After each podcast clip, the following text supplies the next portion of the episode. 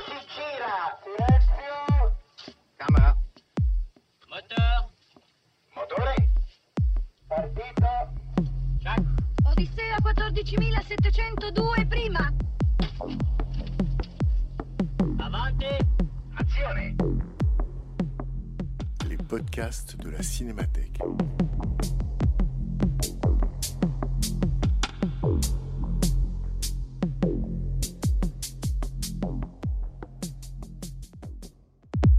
Bienvenue donc à cette séance de The Assassin de Wuxia Ocean, euh, une projection et une programmation permise et voulue par Bertrand Belin, euh, que je suis à nouveau ravi d'accueillir, que nous avons invité pour qu'il programme trois séances. Euh, il y a 15 jours, nous avons vu Histoire de France. La semaine dernière, La Nuit de l'Iguane de John Huston. Et ce soir, donc, le film de Wuxia Ocean. Donc, merci à Bertrand Belin, à qui, bien sûr, je vais donner la parole pour qu'il vous présente le film ou le choix qu'il a fait de, cette programmation. Juste un mot peut-être sur euh, effectivement le film et le cinéaste. Euh, c'est un film qui a eu le prix de la mise en scène euh, au Festival de Cannes en 2015. Et pour celles et ceux qui vont découvrir le film, vous allez comprendre que de mise en scène, il en est question. Euh, donc pour une fois, c'est un prix qui tombe juste. C'est le 18e long métrage de Wu Xiaoxian et c'est surtout un long métrage qui en 2015 advenait à un moment où euh, le cinéaste taïwanais n'avait plus fait de film depuis presque 10 ans. Et euh, Wu Xiaoxian, on pouvait remarquer qu'il s'était absenté pendant tant d'années parce que c'était un cinéaste à la fois régulier dans sa production jusque-là et surtout c'est un cinéaste immense. C'est un cinéaste majeur de ce qu'on appelle la modernité cinématographique. C'est quelqu'un, cinéaste de Taïwan, mais qui par ses films a mis littéralement l'île chinoise sur la carte du cinéma à partir du début des années 80 et presque sans discontinuer jusqu'à la fin des années 2000 avec des films comme Les garçons de Feng Kuei, avec euh, Les fleurs de Shanghai, avec Poussière dans le vent, avec La cité des douleurs ou avec Millennium Mambo pour n'en citer que, que quelques-uns. Donc c'est un cinéaste très important et The Assassin est un film qu'il a longuement mûri, qu'il a longuement porté en lui, puisque dès l'adolescence, dès sa jeunesse, il avait eu connaissance de cette nouvelle, de ce récit légendaire qui tient en quelques lignes, en quelques pages, et qui date du 9e siècle euh, dans la littérature chinoise. Et c'est ce récit qui va donner plus tard, bien plus tard, The Assassin, mais qu'il a lu donc dans sa jeunesse et qu'il a accompagné. Et qu'il a accompagné entre autres parce qu'il avait été fasciné par le nom de l'héroïne que vous allez trouver dans le film et qui s'appelle Ni Nyang. Je prononce sans doute mal, mais toujours est-il que, après des études poussées en chinois, j'ai découvert que Inyang veut dire en chinois de Taïwan la femme cachée, la femme dissimulée. Et évidemment, dans le sens de ce nom, il y a beaucoup du film déjà. Voilà, on reviendra après le film avec Bertrand lors de la discussion euh, sur le processus de création de ce film, parce que ça a été un très lent processus de création, et en partie qui reste mystérieux. Euh, mais ensemble, on parlera aussi avec Bertrand et avec vous, eh ben, tout simplement euh, du choc esthétique que représente ce film, ou du rapport que vous aurez entretenu, vous, avec ce- cette découverte. D'abord, je me permets de dire qui voit le film pour la première fois. Voilà, donc on va, ça ne va pas être une redécouverte, mais ça va être une découverte. Et c'est d'autant plus, euh, à mon avis, important avec ce film-là que vous le découvriez, bien sûr, sur grand écran, et que peut-être nous puissions avoir avec vous euh, une discussion euh, après la projection. Voilà, tout de suite, je vais céder la parole à Bertrand, en vous rappelant évidemment que Bertrand Belin est auteur, compositeur, interprète. Il est aussi acteur en ce moment dans Tralala des frères Larieux qui est en salle. Et puis il est aussi écrivain. Euh, il a publié quatre euh, romans ou récits, tous aux éditions POL. Et je ne peux me permettre que de vous signaler peut-être le dernier qui s'appelle Vrac et qui est euh, une suite de fragments en prose. Et dans ce récit elliptique, peut-être quelque chose a souvenu ou a, comme on dit, est remonté d'un film comme The Assassin, dans sa forme, elle aussi, incroyablement elliptique. Voilà. C'est une, c'est une piste. Euh, Sans doute n'y a-t-il pas pensé en écrivant vrac, mais on ne pense pas toujours à ce à quoi on pense quand on écrit. Voilà. Merci beaucoup euh, Bernard pour cette présentation. Alors tu, tu n'as pas tu n'as pas dit comme les deux précédentes séances que la- une des raisons de ma présence ici est que je n'appartiens pas comme tu dis un, un mot d'ailleurs assez joli euh, au sérail. On peut hein, on peut- mais du cinéma ou de la cinéphilie plus exactement ce qui est vrai parce que je suis un, am- un amoureux du, cinéma mais y compris de la salle de cinéma de l'expérience de se déplacer au cinéma comme d'autres aiment aller dans les manèges. Euh, moi, j'aime pas, je- ça me fait peur, mais le cinéma, c'est mon manège. Depuis très très longtemps, je, prends mon ticket pour, pour me projeter dans des mondes, des mondes qui, qui, qui, finissent par, accumuler, se sédimenter dans, ma mémoire presque comme des expériences, et, euh, qui euh, donc euh, proposent une sorte d'inflation euh, du domaine de l'existence, de, l'expérience vécue presque. Alors ça, ça fonctionne avec les romans, avec bien des, choses, ou peut-être du sport, la natation, que sais-je. Mais moi, le cinéma me donne l'impression que, de la vie, de l'expérience se dépose comme ça latéralement au chemin de, de ma propre existence. C'est pour ça que j'aime beaucoup le cinéma, et c'est un amour du cinéma qui, au contraire de ce que je fais dans la musique, où j'ai accumulé un certain nombre de connaissances euh, méthodiques, pratiques, euh, histori- historiciennes. Euh, dans le cinéma, non, je suis assez enfantin dans, mon, approche du cinéma. Je, me laisse complètement posséder par, la magie, Pe- peut-être peut-être comme les premiers spectateurs du cinéma, croyant que c'est vrai, courant vers la sortie quand un train arrive. Bon, ben moi, ça fonctionne un peu comme ça chez moi. Et, ça veut dire que je, n'ai pas euh, un chemin esthétique euh, particulièrement euh, cohérent, peut-être, et mes choix, peut-être, montrent aussi cet éclectisme-là, qui n'est pas dû à, un goût de l'éclectisme, mais simplement un bordel. Un bordel. Et un bordel. Alors, chaos, un chaos. On peut peut-être trouver des liens, des ponts, il y a des souterrains, des passerelles qui relient un peu les films les uns aux autres dans ma cartographie comme ça de mes expériences de cinéma. Mais enfin, celui-ci, euh, je, je- je- je l'ai vu à sa sortie. Et alors, il m'a comblé, il m'a comblé, vous allez voir pour, pour- pourquoi, parce que vous allez faire l'expérience très vite, mais enfin, euh, tu parlais de vrac et, des, et ces, fragments, j'ai j'ai pas pensé, mais c'est vrai que, lorsque j'ai écrit un livre de fragments, bon, bah, c'est important de, savoir de quoi émergent ces fragments, elles sont les îlots de quel continent engloutis, Euh, c'est quoi qui dépasse, pourquoi choisir et montrer ce qui dépasse, pourquoi ça dépasse, pourquoi c'est saillant. Et, là, dans, ce film aussi, il y, a, en effet une part très très grande qui est donnée au silence et, et à l'intériorité de, de- de- des expériences et du souvenir et de la biographie des personnages qui ne se donnent pas euh, facilement, euh, qui, se laissent deviner et progressivement, qui montent comme une crue dans notre, dans notre euh, intelligence. Et, alors, c'est le, cadre, la, beauté des cadres, le- le- le- les matières, euh, les choses inertes qui sont filmées, les choses inertes, les matières, euh, euh, la, pierre, les, choses, la, matière, la matière. Les personnages sont filmés comme appartenant à un monde. euh, leurs intrigues sont une part du monde, mais ce n'en est pas l'essentiel. Ils, sont, ils sont replacés dans l'immensité, le merveilleux du, du monde tel qu'il se présente à nous, c'est-à-dire euh, incompréhensible. Quoi. De grands morceaux de silence comme ça qui se déplacent comme des, comme des fragments de banquise. Euh, vous allez voir, c'est magnifique. Enfin bon, salut. Bonne projection. Bonne projection et on se retrouve après le film. Merci.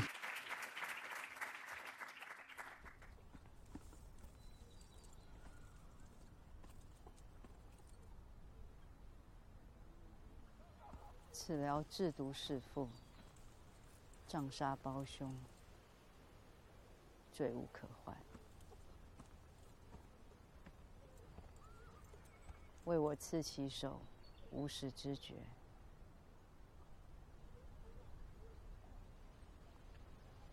如刺飞鸟般容易，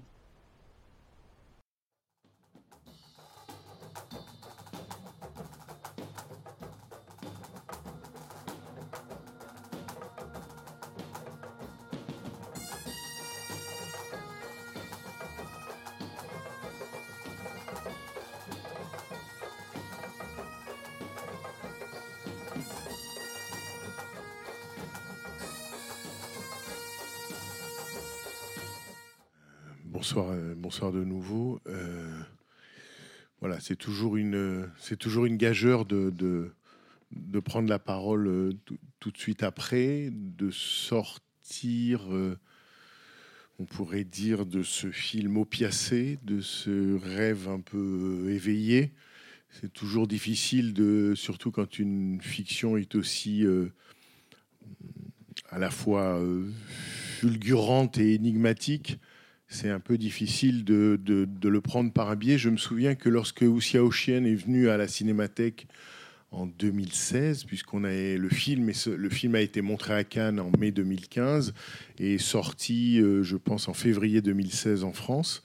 Et donc, il est venu à cette occasion à la Cinémathèque et on avait fait l'avant-première de The Assassin. Et à l- au, début de la, au début de la séance, il avait eu un entretien avec euh, le directeur de la Cinémathèque, Frédéric Bonneau, et Jean-François Roger, le directeur de la programmation. Et entre autres, je me souviens qu'il avait dit, alors euh, évidemment avec un grand sourire et sur le ton de la plaisanterie, mais je pense qu'il faut le prendre absolument au sérieux. Euh, Oussia Ossienne avait dit euh, ce film, c'est très simple, il faut le voir trois fois. Euh, donc euh, ça m'avait paru effectivement un bon mode d'emploi. Et il avait ajouté, oh mais pendant le film, c'est un film très confortable, vous pouvez dormir, euh, vous réveiller, revenir, reprendre, vous évader, raccorder, c'est très bien, trois fois. Et il a insisté et je me suis dit que de toute façon, un tout film devait être vu trois fois. Une fois pour son sens, une fois pour son style et une fois pour les deux. Mais euh, là, ça m'avait marqué parce que j'avais vu que sous la plaisanterie, il y avait peut-être quelque chose de vrai. Euh, peut-être aussi trois fois, vu le temps. Euh, c'est peut-être le temps qu'on peut accorder au film, vu le temps que lui-même a consacré à le faire. On reviendra peut-être tout à l'heure sur l'élaboration et le processus de création d'un tel film, euh, même si euh, beaucoup de choses restent mystérieuses dans son élaboration. Mais voilà, toi, tu le voyais pas pour la première fois. Peut-être pour la deuxième, voire la troisième. Euh, si c'est pas la troisième, tu sais ce qu'il te reste à faire. Mais qu'est-ce que tu dirais à la revision comme impression, euh, en le voyant, euh, j'allais dire, à ce point en grand euh, et d'autant plus en grand que je crois qu'à la différence du DVD, on voit là une chose quand même assez rare au cinéma, ou en tout cas qui se produit rarement, et qui dit à quel point aussi Wu Xiaoxian est un expérimentateur, est aussi un styliste, c'est que de le voir en grand vous permet de voir que, par exemple, à un moment du film, le film change de cadre. C'est-à-dire qu'au moment où euh, elle, euh, Ni Nyang est dans son bain et qu'elle a une remémoration et qu'elle pense à la princesse et qu'on voit la princesse jouer de l'instrument de musique, ce souvenir-là n'est plus en 1,37, c'est-à-dire format carré qui est le format de tout le film, mais en 1,85, un format plus panoramique, plus large, et que cette image, en quelque sorte, du souvenir, ce seul plan, est dans un format différent de tout le reste du film. Comme si ce plan souvenir, ce plan euh, mémoriel, euh, nécessitait une autre dimension ou s'incarnait dans une autre dimension. Cette seule idée, euh, bien sûr, c'est arrivé hein, que des films dans l'histoire du cinéma changent de format, j'allais dire, en cours de route. Le mystère Picasso, par exemple, de Clouseau, dans sa dernière bobine, dans mon souvenir, il passe en cinémascope. Bon. Mais cette seule idée me, me- me laisse à penser, enfin, vous nous laisse à penser le, le degré d'élaboration du film, euh, de préméditation. Mais on reviendra aussi peut-être sur cette question de l'élaboration ou de la préméditation. Voilà, pardon, t'es- je disais tes impressions à la revision de ce, de ce film vu en grand.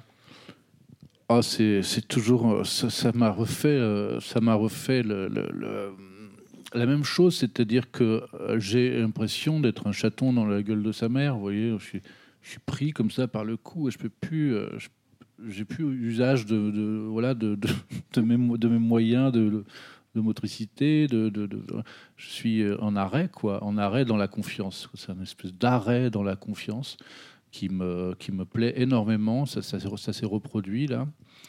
Et, et donc, euh, oui, c'est, ce qui me plaît aussi, c'est. Bon, il y a des tas de détails. hein. C'est vrai que le voir sur grand écran, euh, j'ai, redécouvert des choses. J'ai, découvert des choses que je n'avais pas oubliées. Vous comprenez le truc? C'est que euh, j'étais face à des, à des, j'étais face à des, à des souvenirs qui étaient, qui étaient, qui étaient stockés dans le film, pas dans ma mémoire. Vous voyez, c'est très étrange. Je ah, c'est vrai, il y a ce truc. Et, euh, non, mais je trouve ça très fort. Et puis, ce que, ce que j'aime aussi beaucoup, ce que j'aime aussi dans d'autres disciplines artistiques euh, euh, auxquelles je comprends peut-être un peu plus quelque chose, c'est la, tentation, voire le, c'est presque l'agression du, de la lenteur. Il y a une, il y a une sorte de, de- d'implication qui est, qui, est, qui est nécessaire pour se mettre au tempo du film et, et à, faire abandonner à son corps et à sa, à sa physicalité des habitudes de, de, de patience et d'impatience qui ont été accumulées dans la journée, au travail, dans la ville, partout, et qui là de, de- demandent à être Dans- redéposées même dans les habitudes de perception au cinéma. Euh, euh, au cinéma et dans d'autres domaines euh, aussi de, la représentation et de l'art. Donc ça, c'est vrai que c'est un tour de force. Et moi, quand on me parle comme ça, j'ai envie d'écouter. quoi. Je dis, ah ouais, il faudrait qu'on ralentisse tous et qu'on s'arrête, parce que le monsieur au bout du monde, il a fait ça. Et ça, déjà, c'est une dimension qui me, paraît euh, formidable. Euh, alors qu'il demande en plus à le voir trois fois, c'est qu'il insiste vraiment beaucoup sur ce, ce ralentissement. Euh, ça, c'est quelque chose qui me plaît énormément. D'ailleurs, dans les trois films que tu as choisis, hein, ils ont tous en commun un rythme particulier. On peut dire que les trois vraiment, enfin, que je dirais que dans ce rythme-là ou dans ce type de rythme-là, toi, tu te sens, tu trouves ta respiration. Je pense que l'un des grands sujets du film étant le souffle, ou le, vent, ou la respiration, ou, ce qui circule. euh, toi, dans cette circulation-là ou dans cette respiration-là, tu trouves absolument ton rythme de vision ou de perception. Oui, euh, certainement, mais c'est aussi euh, dans, ce que tu euh, disais tout à l'heure, une certaine opacité peut-être de la, de la, des, trajectoires narratives, des implications du récit, la, ce qu'on est habitué à, attraper au vol dans la, construction d'un récit tel qu'on l'entend habituellement. Bon, là, on est obligé de faire, de faire un peu autre chose. Euh, mais euh, il y a bien sûr euh, cette obscurité, cette part d'obscurité avec laquelle on doit négocier. J'aime beaucoup ça. J'ai- J'aime les récits, j'aime les, choses in- incomplètes avec des, antériorités qui sont pas révélées, avec des continents cachés ou des continents disparus de la mémoire. C'est le cas. Et, tout cet univers de voiles, de, de- de, de- transparence, c'est des, des- stratifications de la mémoire, le- l'en- l'enfouissement de, faits historiques, euh, qu'ils soient personnels ou politiques. euh, euh, dans, dans ce film, c'est très beau. C'est strates. Il y a beaucoup de stratification comme ça. Dans les montagnes, les plans de montagne, on voit différents plans de montagne. hein. Le, dernier est très bleu, le, pre- le celui du milieu est un peu violet, le, premier est bleu clair, puis après c'est vert. Et à chaque fois, il y a cette stratification, plusieurs peaux, plusieurs des plis dans, lesquels se, se- se serait, se serait perdu euh, les événements. Et, euh, ça, j'ai- j'aime aussi beaucoup, j'aime beaucoup cette, idée de stratigraphie. Sur, sur, sur, euh, cette intrigue, sur ce récit, sur cette façon de, de, narrer, de raconter, il, faut dire en quelques mots pour... euh, c'est- compliqué, je trouve, de reconstituer le processus de création du film, mais pour ce qu'on en sait, pour ce qu'on peut en comprendre, et ce livre-là, je l'ai amené pour vous en donner la référence, c'est un livre qui s'appelle Nuages mouvants et qui est sous-titré Chronique sur la réalisation du film The Assassin.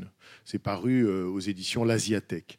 C'est un livre intéressant parce qu'on on y découvre euh, euh, la nouvelle, enfin le récit légendaire qui avait tant plu euh, à Houssiaossienne quand il était jeune, ce récit du 9e siècle, cette, prose merveilleuse et fantastique qui décrit l'aventure ou les aventures de cette héroïne. Pas comme dans le film, mais avec des points communs, puisque après le film s'est éloigné en quelque sorte de ce récit. Mais ce qui est très troublant, effectivement, c'est que ce récit du 9e siècle tient en, allez, six pages, euh, et puis le scénario, qui lui s'est élaboré Je crois que la première mention par la, la, euh, Tien-wen, qui est la scénariste principale de, de Wu Xiaoxian, sa scénariste historique, la première mention de l'idée d'une adaptation de The Assassin par Wu Xiaoxian date de 1989, au moment où il tournait La Cité des Douleurs. Et ils ont travaillé comme ça, mais je ne sais, alors à plusieurs, puisqu'ils sont trois scénaristes, pendant des années, avec des interruptions, d'autres films, des responsabilités prises par Wu Xiaoxian qui s'absentaient. Je crois qu'il y a peut-être une trentaine de versions du scénario jusque euh, au début des années 2010. Et en 2010, ils arrivent donc à, disons, une version du scénario qui fait, tel que c'est restitué ici, euh, environ 60 pages. Donc disons, euh, euh, on est passé de 6 à 60. Et à partir de là, et c'est là où ça m'a frappé quand tu as parlé dans l'introduction de, de- de- tu as employé le terme d'iceberg ou de partie immergée et émergée. La scénariste qui a tenu en quelque sorte un journal de bord de l'écriture du scénario et du tournage emploie exactement la même expression. Et elle dit que ce soit pour la narration ou que ce soit pour les personnages, nous avons appliqué, ou Xiaoxian a appliqué la théorie de l'iceberg. C'est-à-dire que pour un personnage, on en voit ou on en comprendra au final la partie émergée, mais que pour, pour que cette partie émergée soit précise, claire et crédible, il faut toute la partie immergée dont on ne saura rien, dont on ne verra rien. Mais sans cette partie-là, qui est tout le travail en quelque sorte préparatoire, que ce soit euh, euh, du point de vue documentaire, euh, historique, narratif, psychologique, toute cette dimension-là est en quelque sorte peu à peu effacée. Et le processus est tellement troublant que quand on compare le scénario dit définitif au film, c'est pas le même. Et quand Shuki, donc l'actrice principale qui joue Ni la- l'héroïne, quand elle raconte le tournage, elle dit lorsque j'ai vu le film ou quand j'ai vu, je ne sais plus si elle parle des rushs ou d'un premier montage, et qu'elle parle des combats, elle dit euh, c'est très troublant parce que, et là on comprend que les combats ont été beaucoup plus développés au tournage, et elle dit j'ai l'impression qu'il n'a gardé que les moments où je reprenais mon souffle. C'est-à-dire évidemment des combats euh, fulgurants, euh, elliptiques, euh, voilà. Et comme s'il n'avait cessé au cours du processus d'élaboration qui a fait enfler la nouvelle, comme s'il n'avait cessé finalement de soustraire, de retirer, d'enlever, pour arriver, j'imagine, à un film qui retrouverait quelque chose finalement de la minceur de la nouvelle d'origine. Euh, comme donc tout un processus de, je sais pas, euh, 25 ans euh, Une pour cuisson. arriver, pour arriver à adapter six pages.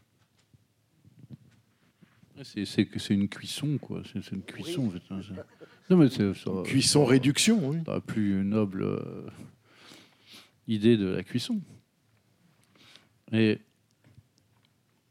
oui, c'est fou parce que quand on s'empare d'un texte comme ça, alors le texte, euh, euh, alors moi j'ai pas lu le texte, euh, il, figure dans ce livre, il faut, il faut, se, il faut se procurer ce livre. Bon, il y, y a- quand même une cour impériale, des provinces, des chefs de province qui commencent à essayer de faire sécession. Certains ont réussi, d'autres résistent un peu. C'est la Chine impériale. C'est des milliers de kilomètres, des millions d'habitants. Un peuple qui habite, qui vit. On, en voit très peu là. On voit, trois habitants dans une maison avec leurs chèvres. C'est tout ce qu'on va voir de, la population, euh, de ce qui fait l'histoire en fait. On- n'en voit que les dignitaires. On voit les, militaires, les chefs, le protocole. C'est comme un film tourné à l'Élysée euh, on voit on voit pas les gens. Pas, il en existe peut-être. À un moment donné, on va sortir, on va voir trois euh, trois personnes là-bas avec des vélos, mais c'est tout quoi. Donc ça c'est aussi un effet de minceur aussi qui est, inc- incroyable parce qu'on n'y pense pas, mais on ne voit que des dignitaires euh, presque toujours dans, la- dans, la, dans la cérémonie quoi. Ça, c'est impressionnant. hein. J'aimerais bien lire le texte de, pour ça. il le texte est très très beau et il est beaucoup plus, euh, j'allais dire, fantastique au sens au sens propre du terme, c'est-à-dire avec beaucoup plus d'effets fantastiques, surnaturels. euh, les gens se déplacent, euh, euh, comment dire, pour échapper à un coup d'épée, ils peuvent, comme dirait Oussia Ossienne, se, déplacer d'un coup de 1000 km. ils peuvent, à un moment dans la, nouvelle, l'héroïne, parce qu'il y a une menace, protège, je ne sais plus si c'est son cousin, en devenant insecte et en se réfugiant dans ses entrailles. Et, c'est comme ça, en quelque sorte, qu'elle passe inaperçue. Donc il y a toute une dimension fantastique, euh, surnaturelle, dont Oussia Ossian dit qu'elle l'intéressait moins que, et qu'il l'a plutôt laissé de côté, et qu'elle l'intéressait moins que le récit. Alors, euh, on pourrait dire l'action, bien qu'on voit bien que euh, l'action ne se résume pas dans le film au combat. Euh, mais en tout cas, euh, euh, ce qui l'intéressait plus, lui, c'était le personnage et ce qu'il allait finir à, plusieurs par élaborer comme, comme récit ou comme narration, même elliptique, même fragmentaire. Et puis avec aussi, pour nous, occidentaux, je pense, pour en tout cas, vu d'ici, beaucoup de, de, remarques ou de, ou de signes qui nous échappent ou qui restent pour nous complètement énigmatiques. Mais je pense que d'Occident en Orient, le surgissement, par exemple, de la femme masquée dans le film reste une énigme euh, un peu insoluble. C'est peut-être une nonne, euh, à, l'initiatrice de, cette jeune fille euh, combattante et en même temps euh, euh, mystique quelque part. Euh, moi, c'est ce que je vois. Je vois chez cette femme euh, son maître initiateur et en même temps un double. Voilà. Après, on- chacun son analyse. Il y a un plan très beau à ce sujet, à la fin de la, ba- la bagarre, lorsque le masque est fendu et que le masque tombe au sol et elle s'éloigne. Parce qu'il il y, a- des travelling qui sont magnifiques dans, ce film. hein. Il y a vraiment des super moments de travelling. Quoi. Et celui-là, il est vraiment très beau parce que c'est un travelling, alors, je je connais pas les termes techniques, mais qui, glisse, bah, qui glisse par là, suivant les personnages, qui s'en vont dans une triangulation. Notre héroïne au premier plan, et puis au second plan, cet étrange euh, personnage avec, qui, qui portait à l'instant un masque de, de flamme euh, dorée, qui s'en va également, mais l'effet de, l'effet de travelling et, et cette triangulation, euh, l'effet s'éloigner l'une de l'autre, sans jamais qu'il y ait une distance euh, qui s'agrandit entre elles. Quoi. C'est vraiment, enfin, moi, ça m'a- ça vraiment ça m'a paru euh, fou. Et moi, ce personnage, je me suis questionné un peu la première fois, mais c'est des questionnements qui, qui, apparaissent au moment où on voit apparaître ce personnage, et puis qui vont être chassés par un nouveau questionnement, et finalement, on ne va pas s'apesantir sur ces interrogations. Seulement quand ça revient, après, quand on voit une seconde fois ou une troisième fois le film, et, et qu'on prend connaissance un peu plus, grâce à quelques documentations, des enjeux politiques et, et- et- du récit tel qu'il est raconté par le metteur en scène de, ce film, euh, c'est vrai qu'une deuxième ou une troisième fois permet aussi de relâcher un peu la tension euh, du cadre et du merveilleux pour s'intéresser euh, au scénario. Euh, dans ce qu'il est, euh, dans ce qu'il contient d'échanges et d'informations, la, dimension informationnelle des, prises de parole du film qui construisent quand même, qui, tissent quand même un, un récit clair, mais qui se clair, mais euh, c'est notre, notre capacité à, à faire la lumière qui est, qui est éprouvée. Quoi. Oui, oui, mais ça, la- le- moi j'ai toujours pensé qu'un film n'est jamais terminé tant que le spectateur ne l'a pas terminé. Quoi. Un film, c'est le termine. spectateur qui le finit, donc euh, ou qui le complète, ou qui le. Ça, c'est vraiment un film qui nous laisse euh, celui-là vraiment une place, même si parfois on reste en carafe. Et là où on devrait conclure ou comprendre, on a à la place un point d'interrogation. Mais dans ce que tu disais à propos de la scène du, du- du combat entre la femme masquée et l'autre, c'est très juste. Le- la caméra non seulement euh, se, se- se déplace de telle manière que, alors que la distance s'accroît entre les deux, elle semble en quelque sorte ne, ne pas augmenter, ce qui accrédite, à mon avis, effectivement l'hypothèse, l'hypothèse du double, l'hypothèse du miroir. Il y a quand même cette histoire de l'oiseau bleu Il y a le qui- miroir. qui, oui. qui revient souvent, euh, l'oiseau bleu. Voilà. Elle est masquée comme un oiseau. Et par ailleurs, ce qui est très intéressant, excusez-moi, c'est euh, la manière dont elle est vêtue. L'une est, est de noir, l'autre est de lumière. Et, et en même Ça, temps, avec une nonne. représentation euh, qui ressemble à la cour. Donc, euh, c'est très intéressant, cette, ce paradoxe même dans le costume. Bon, après, voilà, je, je- je redonne au micro. Mais moi, ça m'a fait penser à certaines nouvelles de Maupassant, en fait, ce film. Dans mon délire, j'ai déliré Maupassant ce soir. Bon, ça n'a rien à voir, mais j'y ai vu des, des références avec Maupassant. Enfin, Maupassant, ouais, c'est le 19e siècle, mais bon, voilà, chacun euh, voyageons à notre manière, quoi, quand on voit des films. Bien sûr, bien sûr. Mais C'est en ça que le tout film est un ouvroir. Enfin, quand il est un vrai film, c'est un ouvroir. Ouais, la dame avec son masque, euh, son masque doré, euh, ce moment, euh, c'est vrai que l'héroïne euh, le- euh, est, est envoyée par, par la nonne, par sa, par sa, comment on appelle sa tutrice, je ne sais pas comment, sa marraine, oui, on peut dire ça, marraine en assassinat, je peux dire. Elle est envoyée euh, pour euh, rompre avec la fragilité que ses sentiments imposent à, à- à l'art de tuer, dans une superbe épreuve qui est de tuer son, pas son cousin, Son cousin est fiancé. est fiancé et ex-fiancé. Et euh, elle, s'y, elle s'y- finalement, elle va pas le faire. Elle va pas le faire. Et moi, moi, je vois ce personnage masqué comme une, comme une, comme une sorte de rappel à son devoir. Alors, c'est, émanation de la nonne ou émanation d'elle-même, euh, une sorte de conscience, euh, voilà, du, du travail bien fait, Oui, sans doute peut-être aussi de ce qu'elle doit accomplir de ce qu'elle doit et accomplir. qu'elle refuse d'accomplir. Parce que si le film et, le cinéaste est plutôt, on a dit, dans la soustraction, dans la rétention du sens ou dans la rétention des morceaux qui manquent, euh, le personnage tout entier est lui aussi dans, la, il retient son geste. C'est-à-dire que passer le premier meurtre, euh, qui arrive au tout début, euh, à qui l'homme à qui elle tranche la gorge en noir et blanc, elle n'en commet plus aucun. C'est-à-dire qu'elle, elle, en quelque sorte, on peut dire, elle s'absente à son travail, ou elle refuse, euh, sans doute submergée par les sentiments. Et moi, ce que je trouve absolument magnifique dans ce personnage, qui doit dire euh, cinq phrases dans tout le film, euh, c'est quand même, en, même temps qu'elle est, j'allais dire, invincible, a parvenu à un sommet, presque une réussite éclatante, grâce à l'enseignement qu'elle a reçu et tout ça, on ressent à quel point, par son, son regard et sa présence, elle, souffre d'un comment dire d'un manque qui est le manque de la vie qu'elle aurait dû avoir si elle n'avait pas été arrachée euh, à son environnement et à son milieu. C'est-à-dire la, la multiplicité dans le film, et ça, j'allais dire ça pullule, c'est exagéré, mais ça, c'est quand même, il y a quand même énormément d'enfants dans le film qui apparaissent au premier plan, euh, au fond du plan, euh, à plusieurs, qui jouent au ballon. euh.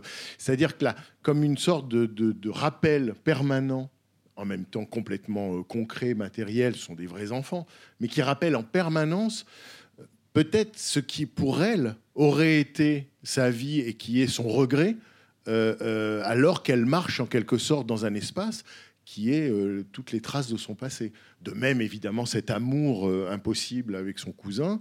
Euh, bref, c'est comme si elle voyageait dans la vie qu'on lui a volée. Et, je trouve très très beau la manière dont le film organise ça sans jamais le, bah, sans jamais le formuler autrement que par là, quoi, que par ces moments-là, et sans doute aussi par le fait que tu disais tout à l'heure quand les, les deux combattantes s'éloignent et que la caméra se déplace, on voit bien que effectivement la distance entre elles deux n'augmente pas, mais la caméra suit euh, Shuki, c'est-à-dire suit l'héroïne, la, combattante. C'est-à-dire que la caméra ne la quitte jamais. Et ce que je trouve absolument euh, magnifique, c'est que soit elle est filmée, soit on peut se dire que tous les moments où on ne la voit pas, c'est elle qui regarde. C'est-à-dire qu'on est dans un, point de vue objectif-subjectif tout le temps. Si bien qu'elle est euh, euh, spectatrice, euh, cinéaste, mais, enfin, c'est elle qui, est à la fois le pivot de la mise en scène et la mise en scène elle-même. Ça va, loin dans, dans, dans ce- dans- dans cette idée parce qu'il y a un moment, souvenez-vous, il y a un des, je crois que c'est un des hommes d'armes qui, sort sur une sorte de, de perron, de balcon en balcon, à l'intérieur d'une cour d'une maison et il, disparaît au fond. Puis il réapparaît parce qu'il a entendu quelque chose, en tout cas quelque chose l'a retenu, mais c'est un indice qui nous est pas donné à nous spectateurs. Ça c'est quand même euh, assez rare quand même hein, euh, au cinéma, parce où, on a peur de nous perdre, nous, dans nos fauteuils bleus ou rouges. Alors on va dire, là, ce serait bien quand même qu'il y ait une petite cloche qui sonne, euh, qu'on comprenne bien. Non, non, là, euh, là c'est, moi, je, l'ai vu là seulement là, parce que j'avais déjà vu cette scène et je me suis interrogé. C'est quoi ces deux barres en fer qui descendent? Pourquoi il revient, etc. En fait, aujourd'hui, j'ai abandonné. Je dis non. il n'y a, a pas de signe. Il n'y a pas de signe. C'est simplement le fait qu'ils reviennent. Et ça fait. c'est vrai que, que ce personnage, euh, euh, l'héroïne, em- emplit complètement euh, par son absence le plan, quoi. Et c'est souvent comme ça. Et puis tout à coup, on la voit exactement comme on voit soudainement, alors qu'on va dormir dans une maison de vacances, une araignée au plafond, quoi. Hein, on était tranquillement en train de s'assoupir. Oh, ça fait ça. Elle arrive, fait un autre effet euh, comme personnage grâce à la lumière et tout qu'un insecte. Mais, mais c'est quand même, euh, c'est quand même ça. C'est vraiment, elle est tapie dans un. C'est bien dire, parce que d'abord, on l'a, on l'a- l'araignée au plafond, elle est plus d'une fois au plafond, hein, elle est plus d'une fois dans un point de vue euh, surplombant, et, et donc on peut vraiment penser, enfin, termine ce que tu voulais dire. Mais non, mais c'est ce que non non c'est ça, c'est que en effet elle est partout, elle, elle est elle, elle est partout euh, par son absence. Parce qu'on on nous a enseigné, on nous a enseigné euh, qu'elle avait euh, euh, qu'elle maîtrisait l'art de la du silence et de la dissimulation. Donc maintenant, on, le sait très vite. Ça, une fois qu'on l'a vu la première fois sauter, hein, c'est très très beau quand elle saute là. Elle fait pas de bruit. c'est des choses très simples. La chèvre qui est allongée dans la mangeoire. Magnifique. Magnifique. Non, je pensais au son. euh, je pensais au son parce que je parlais. Elle fait pas de son et tout à l'heure, euh, avant le film, on a parlé de ça et je, disais euh, en- vraiment en me trompant complètement qu'il y avait des fragments, des blocs de silence qui avançaient comme des fragments de banquise. C'est ça que j'ai dit. Et en fait, euh, en voyant le film, je me suis rendu compte non, il n'y a pas le moindre silence dans ce film. C'est vrai qu'on prend pour du silence euh, l'absence de la parole, parce qu'on est très euh, égocentré. hein.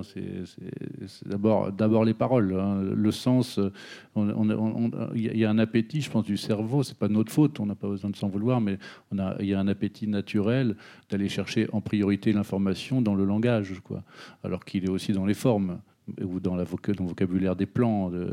Mais d'abord, le langage. Quand on a un film sans beaucoup de langue et sans beaucoup d'échanges, euh, il y a un mou- une petite panique qui se fait. Mais il n'y a pas de silence du tout. Y a toujours, vous avez vu, hein, il y a toujours. euh, on va pas refaire les trucs, mais il y a toujours le vent, la nature, si bien qu'on se demande, on se demande si ce sont des, êtres pensants ou pas. Euh, et puis la musique euh, m'a aussi beaucoup plu. La musique est très belle.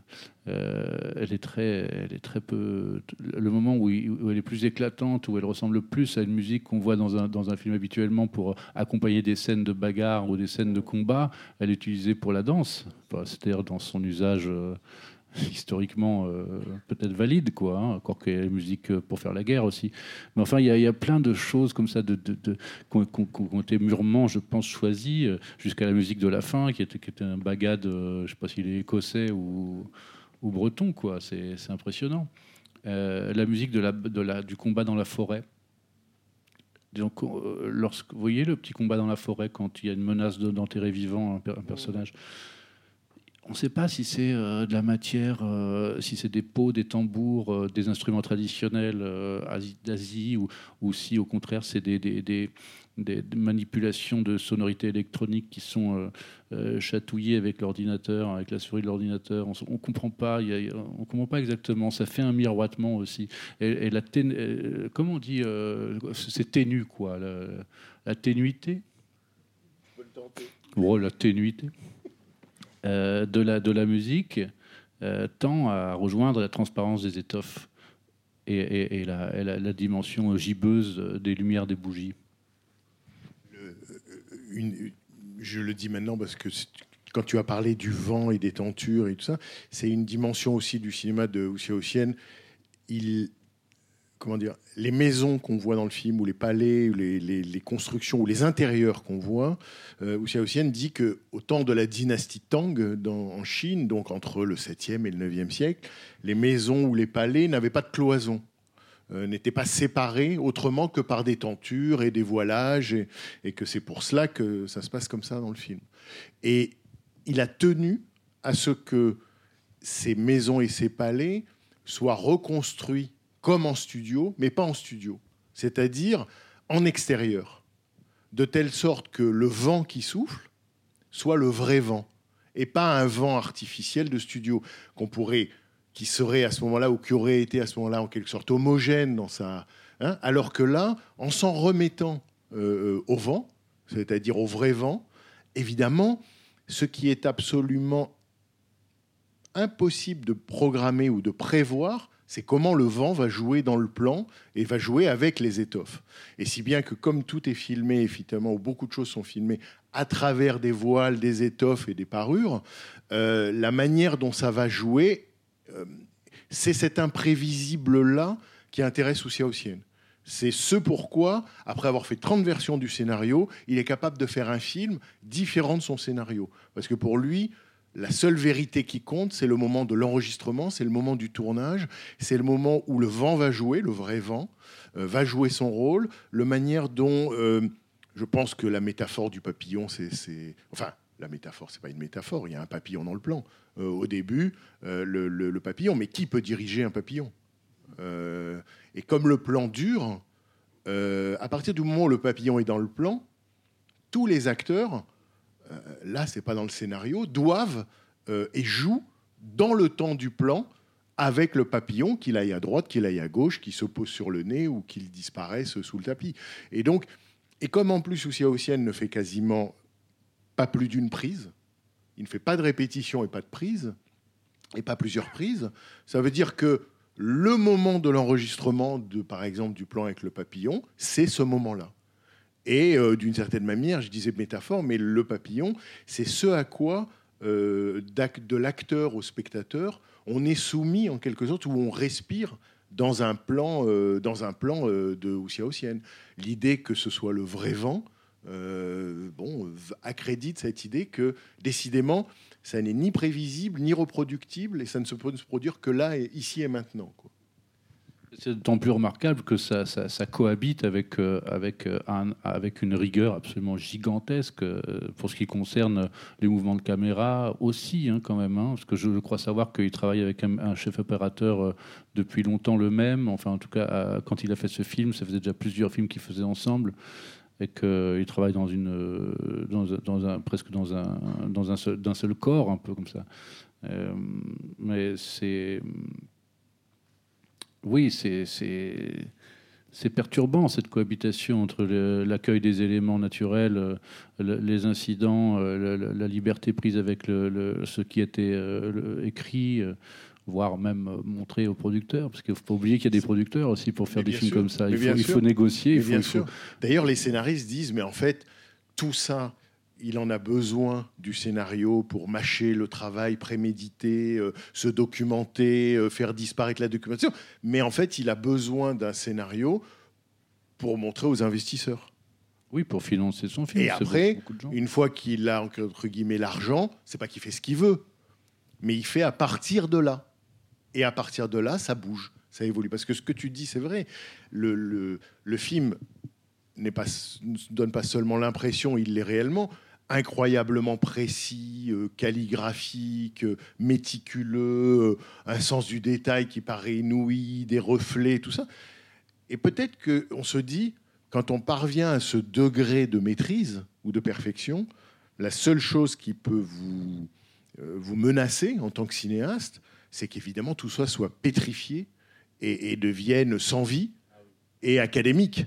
Euh, euh, c'est-à-dire qu'à un moment, il n'y a plus que la prouesse de la reconstitution, mais que, en quelque sorte, l'oxygène, le souffle, la vie, euh, la respiration se sont absentés du plan. Quoi. Et que lui, je pense, il, mène en quelque sorte sa, enfin, sa méticulosité, mais tout en la troublant par sa manière de filmer pour que ça reste et que ça soit en vie. Quoi. Oui, c'est un reproche qui, peut être fait, des, interrogations, en tout cas des, questions qui lui ont été enfin, la, question de savoir si c'est un film esthétique ou si c'est un film à, vérité esthétisante. Euh, euh, mais en fait, avec un tel, avec un tel, euh, avec une telle impérieuse, un impérieux désir d'hommager un texte historique et tout ce travail préalable qui a été fait, euh, il, est, présent dans le film. Le dessous de l'iceberg dont on parlait tout à l'heure, il est présent. Il, neutralise complètement toute idée de, de, de, de, nous montrer des belles choses. Il ne nous montre pas des belles choses en réalité. Parce qu'il y a aussi tout ce tout ce, marigot purulent de la frustration du passé, etc. Quoi, quand même, qui est là. Je crois, enfin moi je crois aussi à ça, puis bien sûr je vous donne la parole, j'ajoute ça, euh, je, je crois qu'effectivement c'est ce degré d'élaboration, mais sans aller jusqu'à ce, ce soit figé. Je crois que c'est ce- la- la- l'assistant réalisateur de Oussia Ossienne avait une formule assez géniale, il disait, et je pense que ça résume l'esprit du cinéaste, il disait euh, mieux vaut une mauvaise prise qu'une scène répétée. Euh, parce que dans une mauvaise prise, il y, a, il y a la vie qu'il n'y aura pas euh, si on répète trop et qu'au final, on enregistre exactement ce qui a été prévu. Donc on est à la fois dans l'exactitude la plus grande et la liberté la plus grande, mais dans un cadre très précis. Sachant que, par exemple, je pense que les acteurs euh, n'avaient pas, en tout cas au moment où, du début du tournage, le cinéaste ne donne pas aux acteurs le scénario. Il leur donne, j'allais dire, en, épaisseur, l'équivalent de la nouvelle qu'il a lue. Euh, et quelques notes, euh, des, notations poétiques ou des indications, mais il leur donne très peu de direction sur l'ensemble du projet. Si bien que euh, je pense que les, premiers spectateurs surpris d'un film comme celui-là sont les acteurs. Le, polisseur de miroir, l'acteur japonais, le tournage a commencé par lui en 2010. Et, la scénariste raconte qu'il a, euh, en quelque sorte, euh, il, pensait qu'il avait, enfin que ça y est, c'était parti, quoi, que c'était le tournage et tout, donc il était hyper investi. Et en fait, il n'a que quelques plans dans le film. D'ailleurs, il paraît qu'il existe une version euh, dite japonaise, parce que c'est un acteur japonais, où il y a des plans en plus où on le voit, euh, où on le voit lui davantage. Mais voilà, j'imagine dans quel degré de- d'inconscience du projet global ont travaillé l'ensemble des collaborateurs de Oussia Ossienne. Alors, voilà, mais euh, nous, on a lancé la discussion, mais si vous avez des, interrogations, des questions ou des remarques ou des interprétations, elles sont évidemment les, les bienvenues par rapport, au, par rapport euh, à ce que vous venez de voir. Bonsoir. Alors, euh, moi j'ai tout à fait adoré ce, film. C'était une découverte. Et je connais, voilà, on va pas se cacher, bien l'œuvre de euh, Bertrand Belin aussi. J'y ai vu une, analogie euh, qui m'a paru euh, flagrante, en, en- enfin qui m'est vraiment paru. Et j'ai re- retrouvé les, les paroles d'un texte de Bertrand qui, je crois, vous disiez le texte original et l'histoire originelle était de six phrases ou six pages, je ne sais plus. Il y a un texte qui m'a fait beaucoup penser à ce film, qui est Soldat, et qui dit L'arbre où nous jouions à l'instant, il est où et qu'est-ce que je fais soldat? C'est là euh, tout le texte de la chanson de Bertrand Belin. Donc j'ai l'impression que c'est un. Il y a une analogie sur le, fait d'une enfance euh, perdue, hein, le temps qui a passé, la manière dont on peut aussi étirer le temps, parce qu'avec juste cette phrase, Bertrand Belin a réussi à faire une chanson de 3 minutes 30. Euh, et aussi sur euh, le fait que c'est éminemment euh, politique. Enfin, tout ça, il y a un choix quand même à la fin dans tout ça. Le fait de dire non, d'arrêter euh, de tuer, d'arrêter de la guerre. Vous n'aimez pas la guerre? Je ne crois pas. Pas la guerre. Non, c'est vrai qu'il c'est vrai que le, c'est vrai que le, metteur en scène, je ne sais pas ce qui- ce qu'il en est de, la nouvelle euh, d'origine, mais euh, c'est vrai qu'il fait de cette, euh, il nous annonce The Assassin. En réalité, on a quelqu'un qui qui, qui, qui, qui- raccroche les gants, un peu, qui, qui- a mieux à faire et qui va retrouver une, gentille famille qui est très contente d'ailleurs de l'avoir arrivé dans cette dans cette maisonnée là. Euh, concernant euh, la chanson euh, dont vous avez cité non pas un extrait mais la, totalité du texte, c'est vrai que ça, fait pas, c'est pas beaucoup. C'est pas beaucoup, mais c'est vrai que c'est encore une fois c'est une ellipse. hein, L'arbre nous jouions, à l'instant de la chute. Il y, a- ça, vous avez oublié ça. L'arbre nous jouions, à l'instant de la chute, il est où et qu'est-ce que je fais, soldat? Ça, tient, mais c'est vrai que c'est vrai que en, de- en- en dehors du fait que ça ressemble soit au sommet d'un d'un iceberg avec tout un, tout un monde en dessous, euh, la confiance qui est remise dans les, dans les auditeurs euh, de devenir euh, parachever, enfin, en tout cas nourrir les zones manquantes par leur propre expérience, un peu ce qu'on fait là, parce que quand on voit le visage de l'héroïne, on, on- voit cette douleur, et ma foi, ça, interroge sur le- sur le- l'espèce que nous sommes, mais on, tire un certain plaisir euh, du spectacle de cette douleur. Pas un plaisir euh, malhonnête, mais une, une admiration ou quelque chose de cet ordre-là. Quoi. Euh, et c'est dans, dans, dans son visage. euh, D'ailleurs, euh, d'ailleurs, il le dit aussi, hein, Ucha il le dit que, que il, regarde ce qu'il a devant lui sur le plateau, quel corps, quel visage, quel mouvement, et que ça fait son il part de là comme un germe, quoi, comme un germe.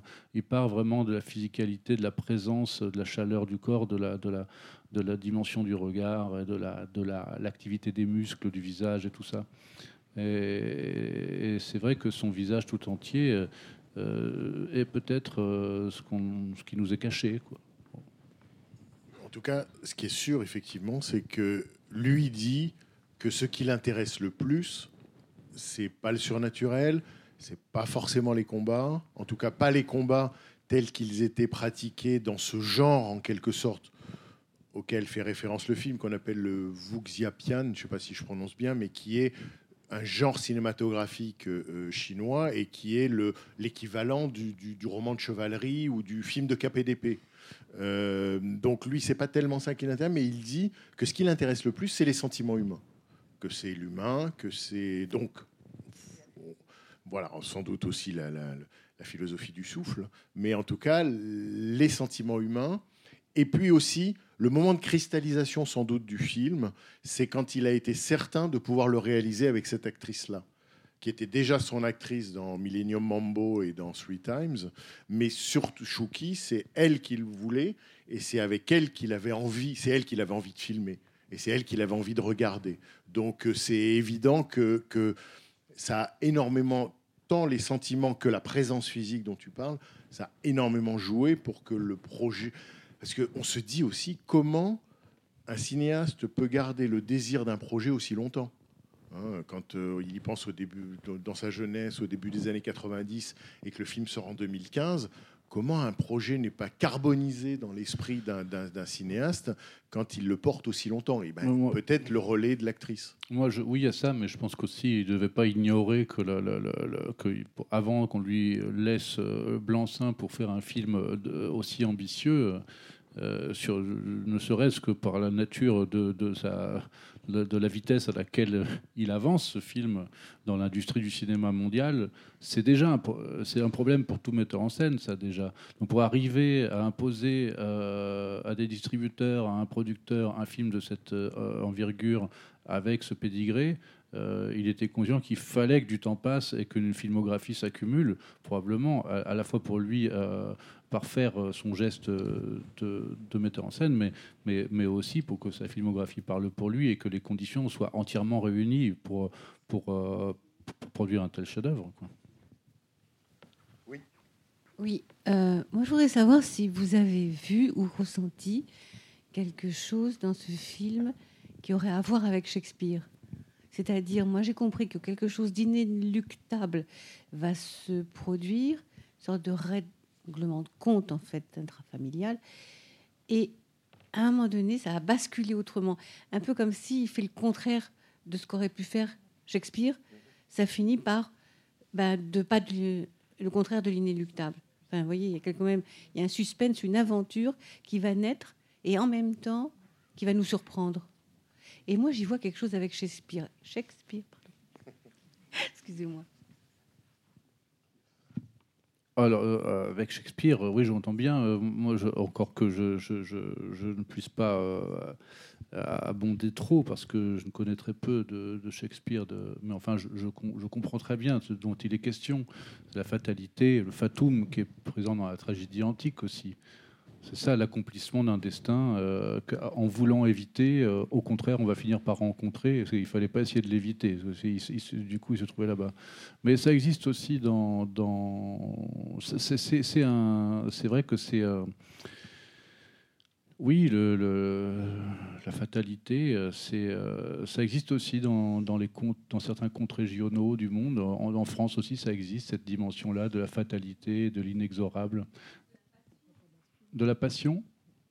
Oui. Mais sauf que là, la fatalité, elle est, que vous dites, elle est désamorcée. Elle est désamorcée, oui. ça, ça aurait pu ressembler à du Shakespeare, mais ça n'en est pas. Mais voilà, c'est ça. Mais elle n'est pas désamorcée non plus dans la tragédie grecque. quoi. Parce que s'il faut trouver un film vraiment ouvertement euh, shakespearien, alors euh, non pas à Taïwan, mais au Japon, et là vraiment on va vers l'inéluctable, la tragédie, et, et- et dans une représentation historique, c'est Ran de Kurosawa, c'est-à-dire euh, un film de samouraï d'après le roi Lear. Mais euh, je dis ça parce que pour Xiaoxian, les films de samouraï japonais, Taïwan a été occupé par le Japon pendant un demi-siècle, donc euh, pour lui, la culture japonaise, c'est très important aussi. Les films de samouraï, il en a vu énormément. Ça a beaucoup compté.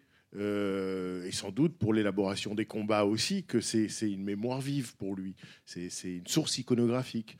Donc voilà, mais moi le film me fait pas penser à Shakespeare, mais sans doute pour la raison que vous disiez, c'est qu'il y a ce presque comme si elle travaillait, enfin le personnage féminin travaillait à désamorcer ce à quoi on la condamne ou ce pourquoi elle est déterminée et ce qu'elle doit dans une tragédie accomplir jusqu'à euh, sa mort et la mort de tous. Donc euh, là, au contraire, on va vers une, j'allais dire, un- une happy end. hein. Euh, euh, elle retrouve le polisseur de miroir et ma foi, euh, il a l'air content de la voir. Euh, oui, moi j'avais une question euh, parce que euh, tout à l'heure vous parliez du coup de la liberté euh, dont disposait euh, euh, le réalisateur sur ce projet. Et je me demandais si cette liberté n'était pas aussi due au sujet qu'il avait choisi, parce qu'on voit quand même beaucoup d'autres grands euh, euh, réalisateurs, comme euh, des gens comme euh, John Woo ou euh, même Wong Kar Wai, sur des productions chinoises. euh, ils disposent de la liberté formelle euh, parce qu'ils choisissent des sujets euh, justement qui a trait aux légendes chinoises ou à, l'histoire de, la Chine. Est-ce que du coup euh, c'est le même cas de figure ici ou pas? Oui, oui, sans doute. Il y a, ce que vous dites, c'est-à-dire qu'il y a un terreau. enfin, c'est comme, comme, des cinéastes américains qui voudraient faire un western ou qui voulaient faire un western à l'époque. Maintenant, on n'en fait plus, mais, Dieu sait qu'il y en a eu. Donc là, effectivement, il y a un réservoir de, de légendes, il y a un réservoir du genre. Hein, le, le- le film de KPDP euh, chinois, on pourrait dire qu'il y a toute une histoire cinématographique. Donc effectivement, les cinéastes, euh, la question pour eux, c'est comment continuer le geste en le reproduisant différemment. Donc oui, il y a, ce que disait Bertrand aussi, c'est-à-dire euh, pour faire un film comme celui-là, où Xiao Xian, il a besoin de sa propre expérience, c'est-à-dire de, monter en puissance sans cesse pour parvenir à ce degré de, précision dont on a parlé. Il y a le fait qu'il doit convaincre des investisseurs, c'est son film le plus cher. Il n'a jamais fait un film aussi cher. Je crois que c'est un budget euh, aux alentours d'une quinzaine de millions de dollars. Donc euh, ça représente beaucoup d'argent à soulever.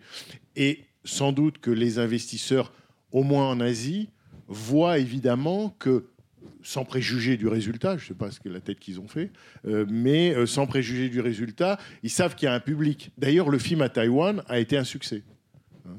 Euh, donc oui, euh, complètement. Ça, ça, c'est à la fois, je les dirais, ça coule dans leurs veines, et il y a une attente pour ce genre-là de cinéma. Uh, excuse me, but sorry, I cannot speak Fran- f- Français, so uh, maybe I, I English. Is it okay? Uh, s- we uh, try. Yes, because uh, I'm Chinese. I try. Yes, uh, because I'm Chinese, and uh, I want to say this story.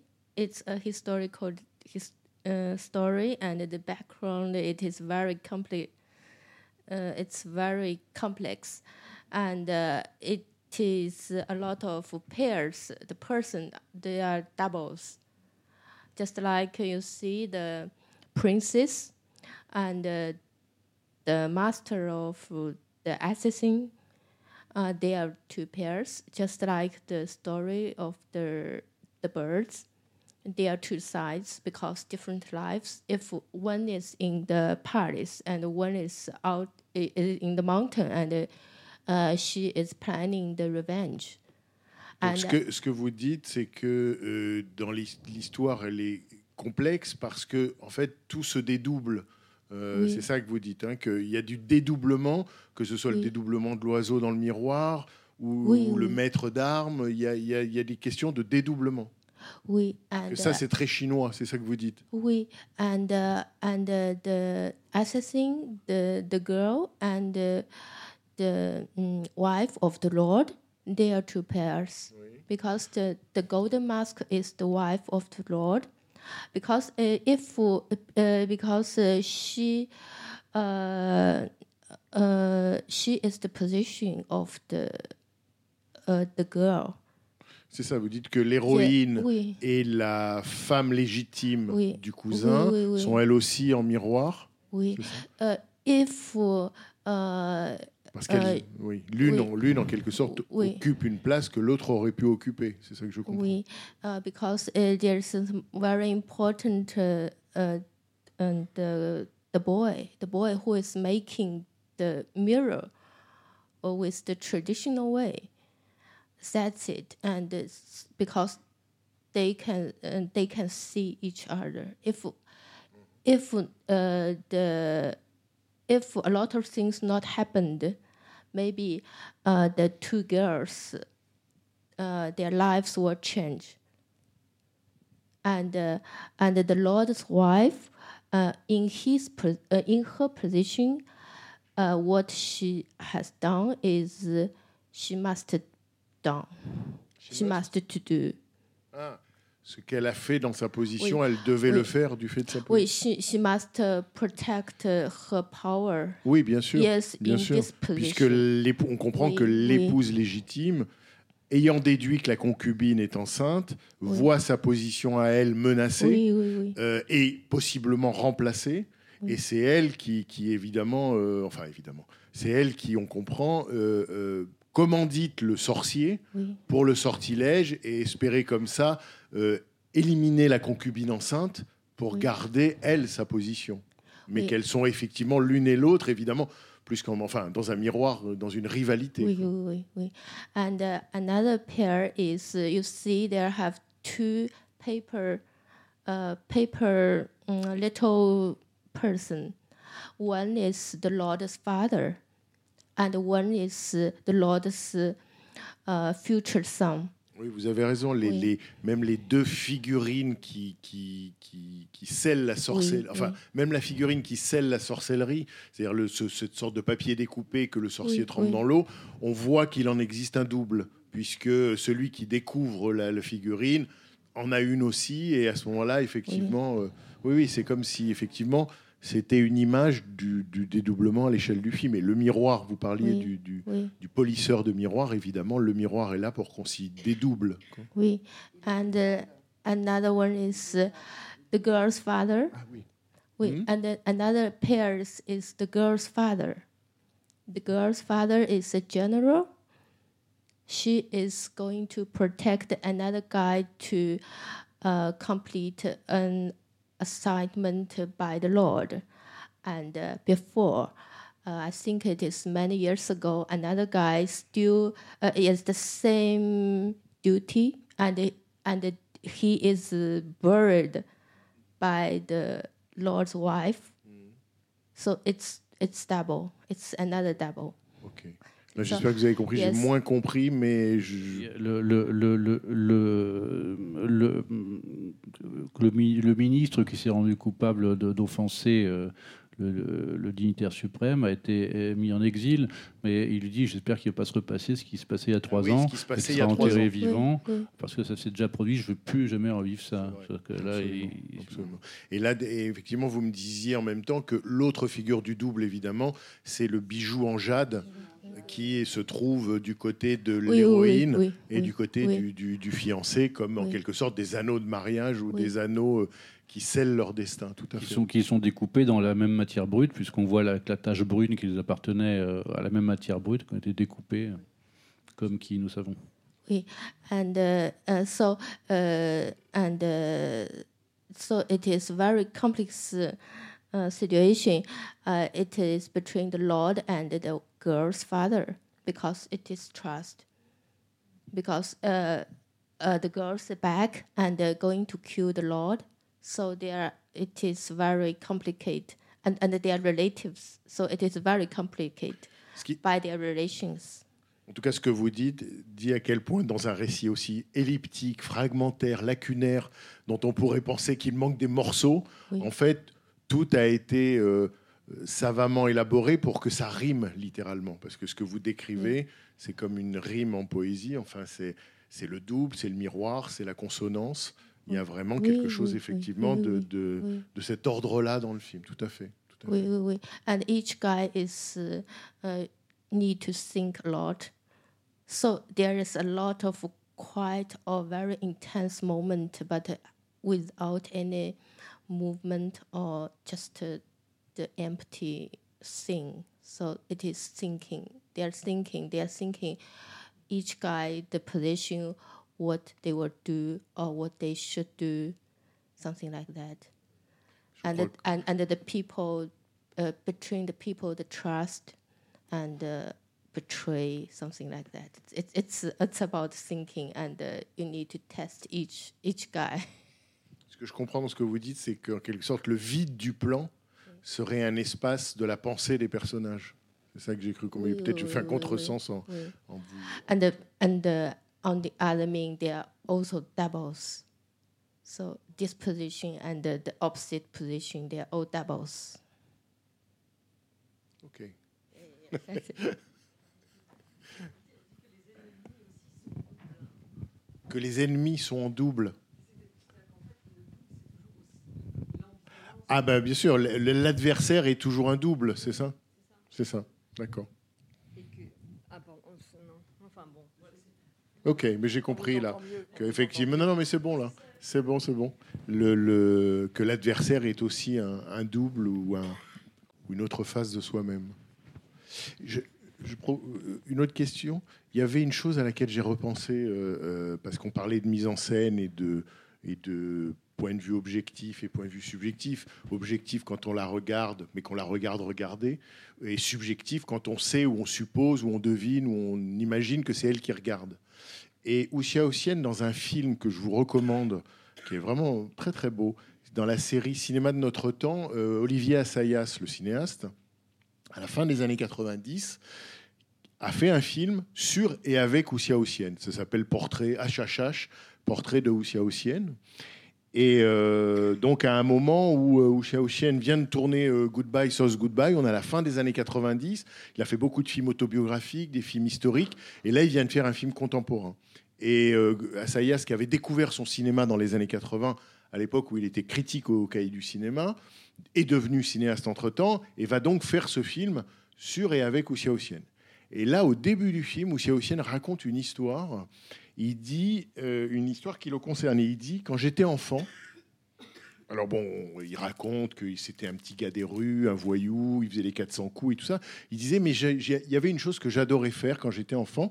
Il y avait un manguier, un arbre, le manguier. Il, il dit Et je montais tout le temps dans ce manguier.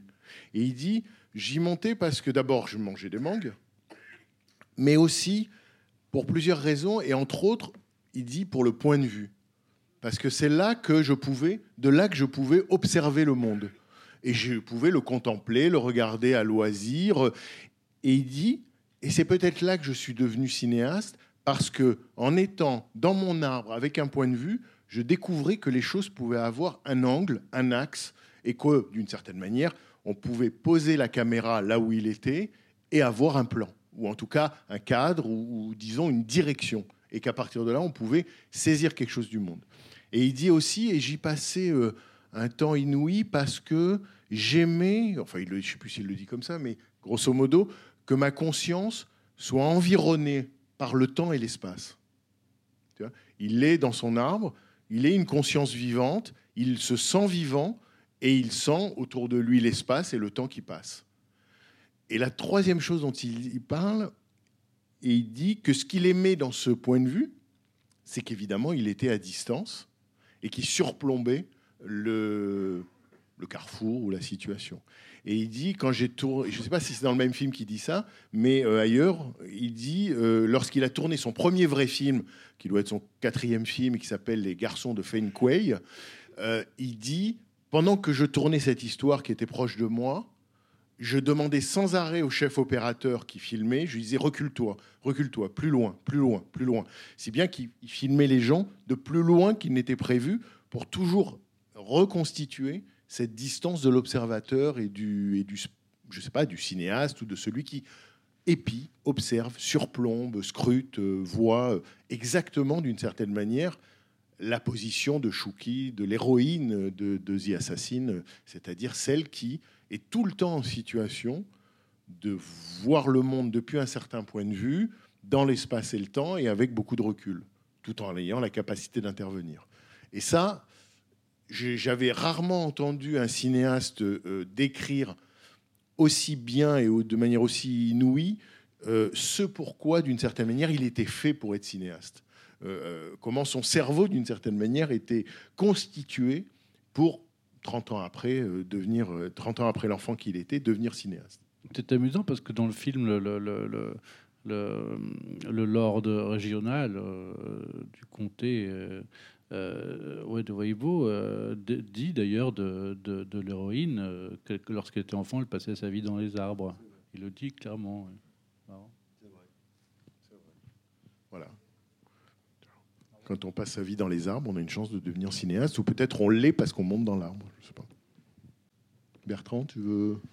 Moi, je voulais sim- simplement dire que j'avais été très heureux de revoir le film et que ça faisait partie du plaisir aussi, euh, que c'est vrai, euh, bien sûr, parce qu'il y a beaucoup de gens qui l'ont découvert ce soir, hein, peut-être parmi, pas- peut-être pas parmi ceux qui sont restés, mais j'ai vu tout à l'heure euh, que beaucoup de gens levaient la main et ça, ça, ça me remplit de joie parce que c'est une expérience de cinéma très singulière.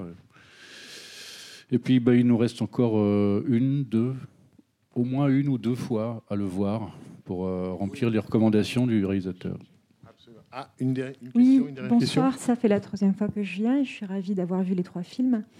Et dans la figure de ce soir, euh, euh, la magie qui est opérée euh, euh, par un homme un peu, euh, un peu Merlin l'enchanteur. Enfin, je sais pas, il y a quelque chose de très, très. D'un seul coup, j'ai eu l'impression que Morgane, c'était la commanditrice des meurtres, en fait. J'ai eu cette vision d'enfant de, de voir vraiment. euh, euh, un règlement de compte de, de gens qui ont du pouvoir, qui s'aiment et qui se font des petits larcins à, à travers les hommes, en fait, et les, enfin, les êtres humains. que c'était une. Enfin, bon, J'ai pas compris Morgane. euh, Morgane et Merlin l'Enchanteur, en fait. Voilà, c'est- c'est- c'est- c'est-à-dire qu'il y, y a ces pouvoirs de magie ou de, de dire je dois punir cette personne. J'ai ce pouvoir de dire c'est cette personne qu'il faut punir. Et bon, bah, c'est un, c'est- un oracle. C'est un- enfin, c'est une, quelque chose, c'est un axiome en mathématiques. Enfin, je sais pas, c'est une façon de, construire euh, une action et, de mettre en mouvement les choses. Et, il semblerait que là, il y a une humaine qui est, euh, qui dit, ben, je suis pas forcément obligée de répondre à l'oracle. Oui, c'est vrai. Mais dans, ce cadre-là, euh, l'o- l'oracle, euh, par la voix de, la nonne en question, euh, qui a fait son éducation militaire et, politique, elle se fait un peu le, le filament de l'histoire, parce que c'est il y a, une complexité politique, des, enjeux de politique qui sont, qui sont, qui sont en cours. Donc, elle refuse d'être le jouet de ces sortilèges de Morgane dont vous parlez, qui est là euh, la folie des hommes, euh, plus généralement, euh, le va-t-en-guérisme, si on veut. Et, d'autre part, c'est vrai que c'est amusant, mais entre le, mage, enfin le, comment on appelle ça, le sorcier, avec ses, grands cheveux blancs, qui, a- l'air, c'est vrai, sorti de la forêt de Brocéliande un peu, et le bagad de l'ambiwé à la fin qui, joue la musique, oh, c'est un tropisme breton qui, qui m'honore. C'est pour ça cette programmation. C'est un Voilà, film breton voilà, crypté. On aurait dû commencer par là. D'ailleurs, on va déguster du Queen Yaman en sortant. Un, film crypto-breton. D'accord, j'y ai pas pensé. Comme quoi, il faut vraiment le voir trois fois. hein. bon, mille merci Bertrand, Bertrand Belin. mille Merci, à vous d'avoir tous. joué le euh, jeu merci trois fois. Bernard. euh, Merci beaucoup. C'était les podcasts de la Cinémathèque française.